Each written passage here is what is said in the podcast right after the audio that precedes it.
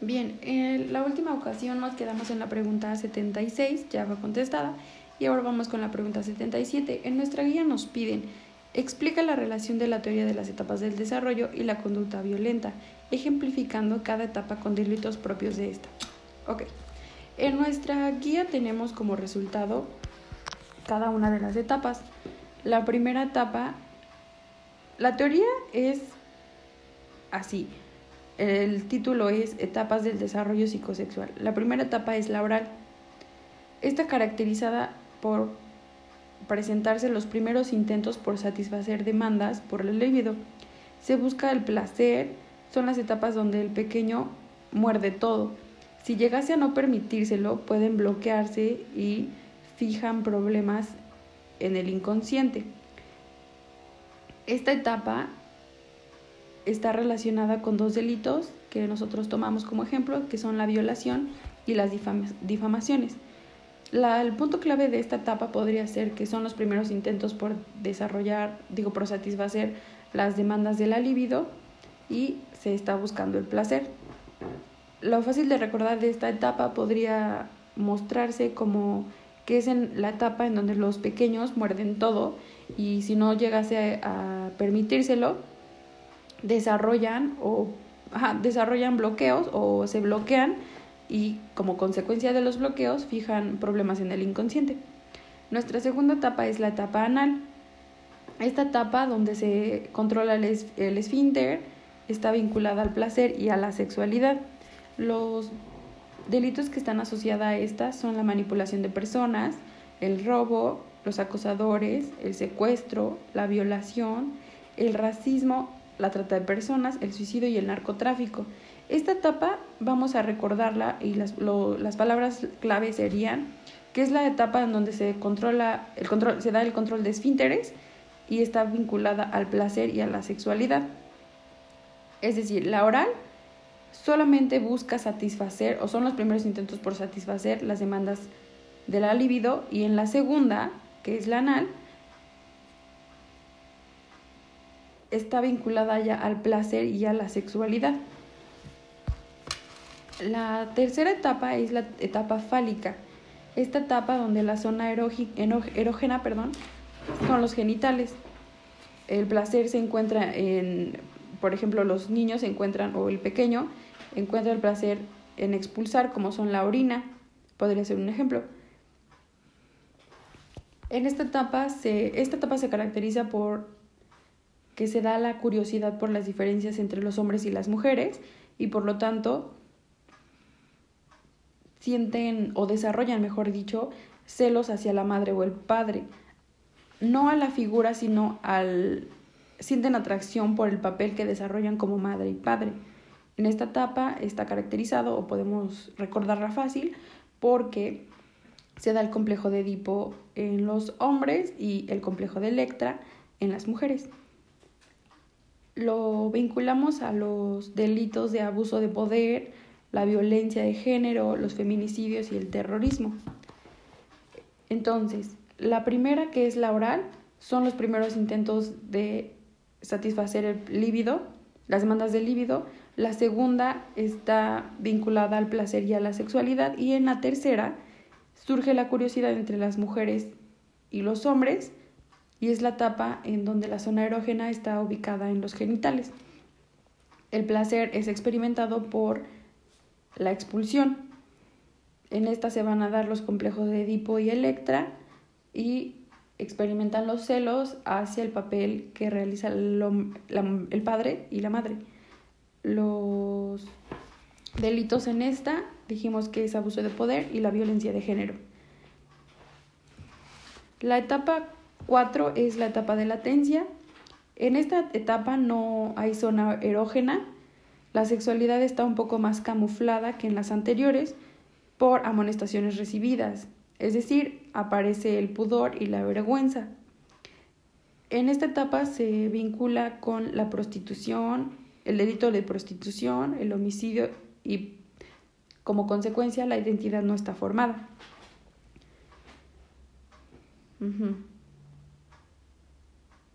Bien, entonces en la primera sería, es, para recapitular y recordarlas. En la primera, la etapa oral, serían los primeros intentos de satisfacer las demandas del líbido. En la segunda, que es la anal, sería la zona erógena, no es cierto, se experimenta el control de esfínteres y la sexualidad está, está vinculada al placer, perdón, está vinculada al placer y a la sexualidad. La tercera es la etapa fálica, en donde la zona erógena ya son los genitales o está ubicada en los genitales y surge la, la curiosidad por la diferencia entre hombres y mujeres, se da el complejo de Edipo y Electra, Electra perdón, y sienten celos por el papel de la madre y el padre. Mientras que en la etapa de latencia, que es la que estamos viendo justo en este momento, no, no, ya no hay zona erógena por la experimentación ante la vergüenza y el pudor. Y la última etapa es la etapa genital. El deseo sexual se vuelve intenso y no puede reprimirse. La zona erógena vuelve a nacer los genitales y ya se ha desarrollado competencias para explorar la, sexualidad a través de vínculos de unión como relaciones personales. Y los delitos vinculados a esta son la homofobia o el homicidio debido a la homofobia, el chantaje sexual, el exhibicionismo y el maltrato animal. Nuestra siguiente pregunta es la pregunta 78 Explica la caracterología establecida por René Lessen y su relación con la conducta violenta. Bien. La caracterología de René Lessen está conformada por ocho perfiles de carácter, que estos, tres perfiles, estos ocho perfiles perdón, van a estar calificados, por así decirlo, o ajá, clasificados, mejor dicho, por emotividad, actividad y resonancia. La emotividad tomada como el estado de comunicación, si comunica o no. Va a ser emotivo o no emotivo. La actividad siendo la capacidad de enfrentar los obstáculos. Si es capaz de enfrentarlos, va a presentarse como actividad y si no, como inactividad. Y la resonancia es la respuesta al exterior. Si va a ser, si tiene respuesta del exterior o responde al exterior, mejor dicho, va a ser primaria y si no, secundaria. El primer carácter es el carácter nervioso. Este no mide consecuencias, no afronta, es inestable e hipersensible al mundo exterior y se excitan con facilidad. Los crímenes, los crímenes relacionados a esto son los crímenes de miedo, en donde hay muchos indicios de maltrato, por ejemplo. Eh, los más comunes son delitos de amor, de pasión, y este carácter el nervioso es el más criminógeno. La el segundo carácter es el apasionado. Por excelencia son crímenes pasionales por las emociones cimentados en una base de odio y se van a ver reflejados en acciones e intenciones homicidas. Los crímenes, los crímenes perdón, van a ser, como ya dijimos al principio, los pasionales y los de robo. Hay que recordar estas dos. El nervioso Mm, se, va, se, va, a excitar con, facilidad y son, son hipersensibles al mundo exterior. No miden las consecuencias, es el más criminógeno y son inestables debido a su hipersensibilidad. El carácter apasionado, por su parte, se va a nadar con bastante frecuencia los delitos pasionales, ya que son por sus emociones, sus sentimientos están basados en odio. Y el tercero, perdón, el carácter colérico. El colérico afronta obstáculos como vengan o como se le presenten. Son y se van a dar los delitos de oportunidad debido a que, las, a que su emotividad se transforma en reacción. Son propensos a ser dirigidos con las otras personas, convirtiéndose en actos, convirtiéndose en actos antisociales, como eh, la codicia, la estafa, el robo y las lesiones. En este carácter colérico se van a dar los delitos de oportunidad. El carácter número 4 es el carácter sentimental. No predispone a la delincuencia, es decir, no es su intención cometer delitos. Entonces va a evitar a toda costa tener conflictos o problemas. Este carácter sentimental es más probable de ser víctima o si en dado caso que comete algún delito o llega a tener conductas violentas o antisociales, es porque tomó una decisión de la noche a la mañana. Este se va a, relacionar con delitos, por ejemplo, como los tiroteos o los suicidios que se deciden de un día para otro. Y el quinto carácter es el carácter sanguíneo. El carácter sanguíneo, por su parte, tiende a dar rápida respuesta y completa satisfacción a sus reclamos, hablando de a los reclamos del cuerpo, perdón debido a que no le importan los demás vistos como obstáculos. Los delitos que se vinculan a este carácter son los delitos sexuales o violencia contra otras personas en robo de propiedad. Nuestro sexto carácter es el flemático. El carácter flemático es intelectual o visto como los criminales intelectuales y meticulosos muestran conductas antisociales muy, muy meditadas y son muy cuidadosos para preparar al momento de realizar un delito o, o llevar a cabo una conducta antisocial. No respeta a los demás y busca las soluciones manipulando a los demás para realizar los delitos. Son las mentes maestras de los delitos que se cometen. Los delitos pueden ser los delitos de cuello blanco, es decir, los asaltos a, bancos, por ejemplo, los delitos intelectuales que fueron sumamente calculados y meditados. El carácter número 7 es el carácter amorfo. Es demasiado influenciable, es muy perezoso y sumamente radical. Vive el presente inmediato y no son flexibles ante las consecuencias. Buscan siempre el mínimo esfuerzo. Em, este carácter se vincula mucho a los delitos en donde fueron parte de como de los delincuentes secundarios. Se da mucho en las colaboraciones, por ejemplo, de secuestros. Son quienes llegan a cuidar a quien fue secuestrado, etc. El carácter número 8 por su parte y el último es el carácter apático.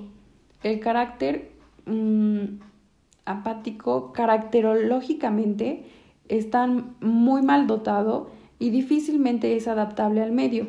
Especialmente evitan el contacto con los demás. Únicamente van a cometer delitos si se ven amenazados en su zona de confort. Este carácter se vincula mucho con los delitos sexuales contra menores, dado por la deficiencia intelectual con los demás. Estos son los ocho caracteres. Después nos pasamos a la pregunta 78. Digo, perdón, 79. Nuestra pregunta 79 explica, nos pide explicar la teoría de Theodore Reich para entender la conducta violenta. La teoría de Theodore Reich fue basada para entender la, la conducta violenta desde una teoría llamada la teoría de la tensión mental son los pensamientos e ideas, perdón, asocia los pensamientos, las ideas y el estrés. Se analizan indicios objetivos y subjetivos, hablando de actuaciones aparentemente incautas o hasta indiferentes que transicionan al criminal al borrar todo rastro de criminalidad, de criminalidad perdón, en la escena del crimen. Vamos a simplificarla. La, teoría de Theodore Reich habla de una tensión mental en donde se ven experimentados el estrés, los pensamientos y las ideas. Son las actuaciones que traicionan al criminal por la decisión de querer borrar todo en la escena del crimen. Esta teoría dice que los criminales actúan bajo tres principios. El primero es que el individuo no puede ocultar su secreto. El segundo es que hay procesos mentales ocultos y desconocidos para el criminal. Y el tercero es el descuido inconsciente y la final de la autotraición. Y va a haber dos situaciones que se van a experimentar cuando un criminal, eh, em, cuando un criminal, entre el criminal y la escena del crimen. La primera situación es que siempre va a buscar ser castigado desde lo que realiza, debido, y más adelante lo vamos a ver, debido a la culpabilidad. Y la segunda es que debido a esa culpabilidad quieren ser castigados y se ven obligados a regresar a la escena del crimen. Es decir, la situación que van a experimentar primero es que siempre van a buscar un castigo por aquel delito que hayan cometido. Y la segunda situación es que los delincuentes, por esa culpabilidad que nace en ellos, quieren ser castigados y se ven obligados a regresar a la escena del crimen va a actuar el criminal bajo dos fuerzas mentales.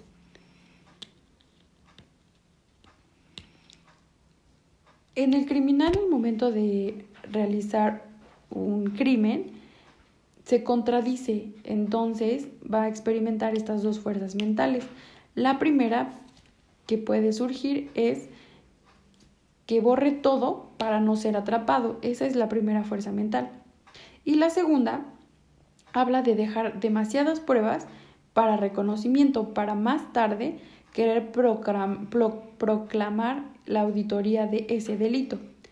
Comúnmente, o en general, siempre gana la primera y la más común es la número dos. Es decir, cuando un criminal comete un delito, la primera fuerza va a ganar que es borrar todo indicio de que haya cometido un crimen o todo indicio de que lo relacionen con ese crimen. Mientras que la segunda, que es la más común, pero no la que siempre gana, es que dejan muchas pistas para poder ser como la cara de ese delito. Nos pasamos a casi las últimas preguntas que empiezan con la 80, una de las últimas. Explica qué son los eximentes y con qué otros conceptos del derecho se relacionan. Es una de las más amplias.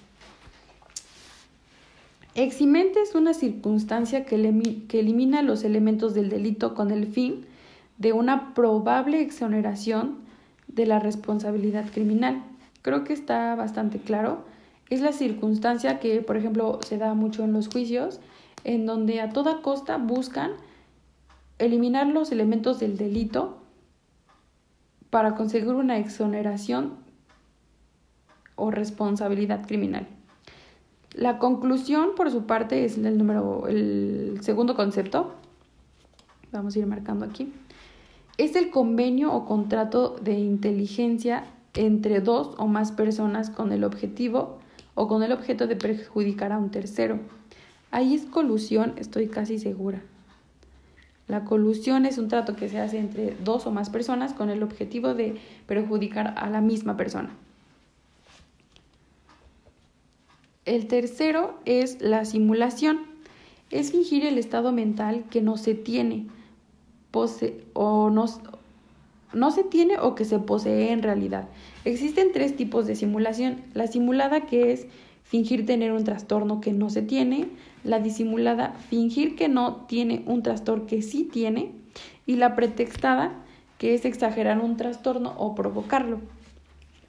La número cuatro es el concepto de móvil.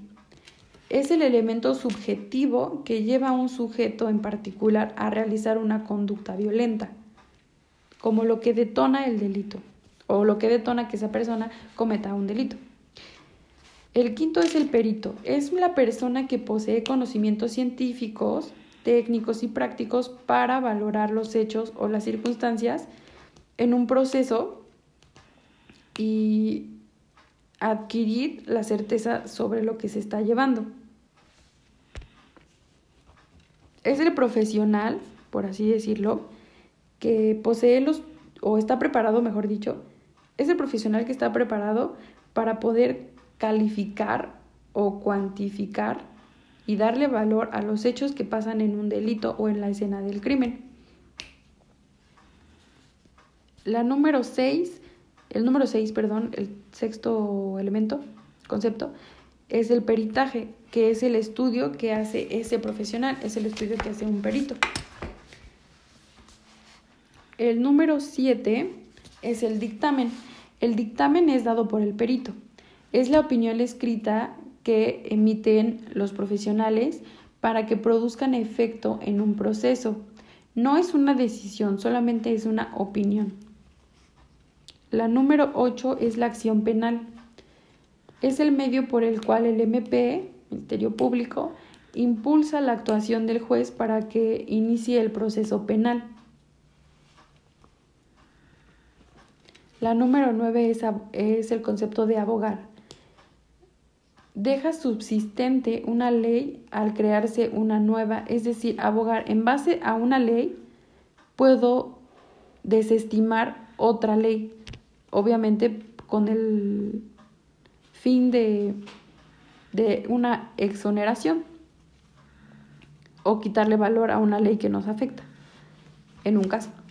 El daño es el deterioro, el deterioro y ofensa que es provocado a una casa o a una persona. El siguiente, que es el número 11, el concepto de adminicularían. Es el proceso donde el juez reúne los hechos de manera lógica para acreditar el delito, y, el delito y la responsabilidad. Es como la reunión de todos los hechos delictivos para poder esclarecer que se ha cometido un delito. Y así llegar a una condena. Alevosía es el calificativo de sorpresa intencional a la víctima. El número 13, traición, es el calificativo cuando se viola un pacto de seguridad. El 14 es premeditación, es el, el calificativo que une a una persona que decide cometer un delito futuro y elige los medios adecuados para ejecutarlos. Es decir, premeditación es cuando el criminal es aquello que una persona experimenta o el criminal experimenta para cometer un delito que tenía previsto para más adelante, por ejemplo. El número 15, que es ventaja, es el calificativo de superioridad ante la víctima, ya sea física, psicológica, biológica, etc. El 16 es el bien común, bien común dicho como el conjunto de beneficios para toda la sociedad. El número 17 es el peligro, es la posibilidad de sufrir un mal que debe ser real o imaginario. El número 18 es parte, que viene siendo la persona física o la persona moral. Y el último concepto eh, son las conclusiones. En base a todo esto, ¿a qué conclusiones se llega? Vamos a pasar a la pregunta 81 que nos pide en la guía. Explica la existencia de imputabilidad en casos de esquizofrenia. Bien. Relacionando imputabilidad y psicopatología, la, la esquizofrenia es una modificación de la percepción en donde se experimentan delirios o, alucinaciones, también se ve afectado el discurso, la atención está distorsionada, muestra indecisión, el pensamiento también se ve distorsionado o cambia. Y debido a todas las consecuencias de una de una esquizofrenia, de acuerdo y asociándolo, mejor dicho, al artículo 20 del Código Penal, dice que el Código Penal dice que esquizofrenia es una de las causas por sus consecuencias a nivel mental, es una de las consecuencias que eximen de responsabilidad al criminal. Están exentos, y así citamos aquí, perdón, Citamos el Código Penal.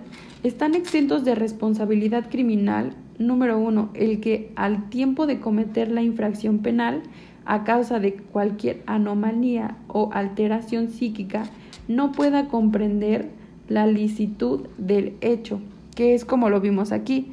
la percepción, vamos a regresar un poquito, la percepción y el pensamiento se ven atrofiados, por lo tanto sí califica como eximente o como eximen. Después el artículo tercero dice que el que por sufrir alteración de la percepción desde el nacimiento o infancia tenga gravemente alterada la realidad va a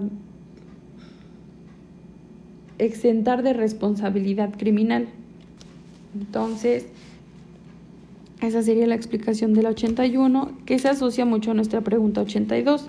Explica qué es la cleptomanía y piromanía y si existe imputabilidad en estos casos. Bien. La cleptomanía es la incapacidad recurrente para resistir el impulso de robar objetos, por lo general que no necesitan o sin valor. Es imputable ya que el sujeto realiza actos por impulsos que no puede frenar. Su conducta es normal y consciente de los hechos que realiza mientras que la piromanía es un trastorno de la personalidad antisocial obsesivo-compulsivo y se asocia a lo mismo que la esquizofrenia. esquizofrenia perdón. El artículo 20 dice que se exime de toda responsabilidad a quien presente perturbación, perturbación severa de la voluntad. Eh, el pirómano no es capaz de controlar su patología y de acuerdo al, al artículo 21 que, y aquí volvemos a citar el Código Penal, eximente ya sea por el trastorno en donde se ve perturbada la voluntad o eximente por incompetencia o afectación psíquica. Entonces, es imputable el cleptómano porque sabe lo que está haciendo, pero piromanía y cleptomanía no, no porque no están conscientes o la percepción se ve afectada y no están conscientes de, el, de la licitud del hecho que se está cometiendo. Nos pasamos a la pregunta 83. Justifica la existencia de imputabilidad en casos de alcoholismo y drogadicción.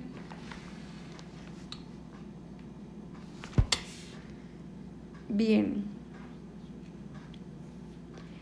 Volvemos a citar en este mismo el artículo 20 del Código Penal que exime de toda responsabilidad a la persona o el criminal bajo que esté que se encuentre bajo sustancias ya que la decisión de consumo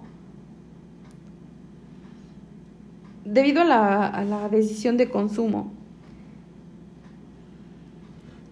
En el caso de drogadicción, no existe la imputabilidad, solo es un atenuante. Y en alcoholismo sí existe, ya que el alcoholismo es catalogado como una condición en la que se pierde la percepción clara y se ve alterado y se ve alterada la misma. En la pregunta número 84 nos pide justifica la existencia de imputabilidad en casos de depresión. Si no me equivoco, vamos a citar el mismo, pero vamos a leer nuestra respuesta.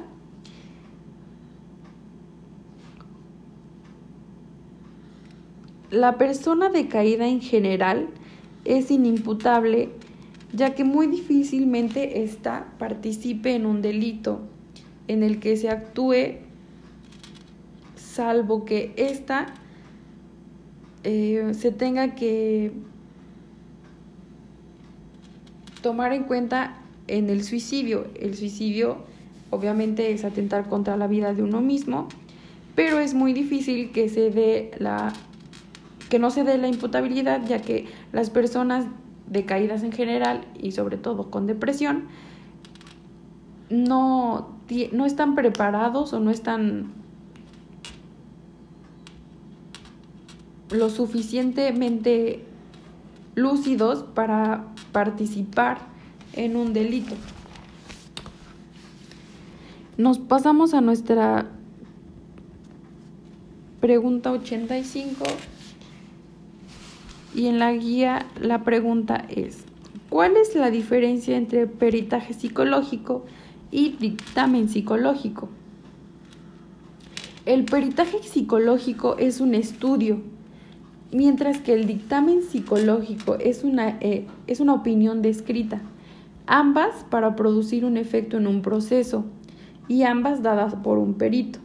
Entonces, vamos a diferenciarla muy fácil. El peritaje psicológico es un estudio y el dictamen psicológico es una opinión. Ambas están dadas por un perito. Nuestra penúltima pregunta es la pregunta 86 y en la guía nos dice, menciona y explica cada una de las partes que debe, debe llevar un dictamen en psicología. Iguales de nuestras preguntas más extensas la, parte número uno que debe llevar un dictamen es el exordio. Es lo primero que tiene que aparecer en la parte superior derecha. ¿Qué tiene que llevar este exordio? Tiene que llevar el número de proceso, el asunto, el asunto es el delito o de lo que se está acusando. Tiene que llevar el nombre del juez, después también tiene que llevar el nombre del sujeto al que se le está haciendo el estudio o al que se le está acusando. Y el punto número 5 es el dictamen en y citar bajo qué dictamen se está llevando. Por ejemplo, nuestro ejemplo aquí en nuestra guía dice dictamen en psicología. El punto número 2, déjame ir marcándolo, el punto número 2 es el preámbulo. Es un texto normal y justificado. Es la presentación y aceptación del cargo son los estudios y la preparación que se está llevando a cabo, lo que el cómo se está desarrollando.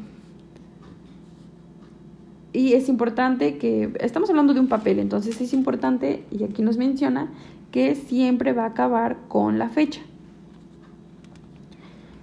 Nuestro, nuestra parte número 3 es la ficha de identificación, es decir, los datos a quien defendemos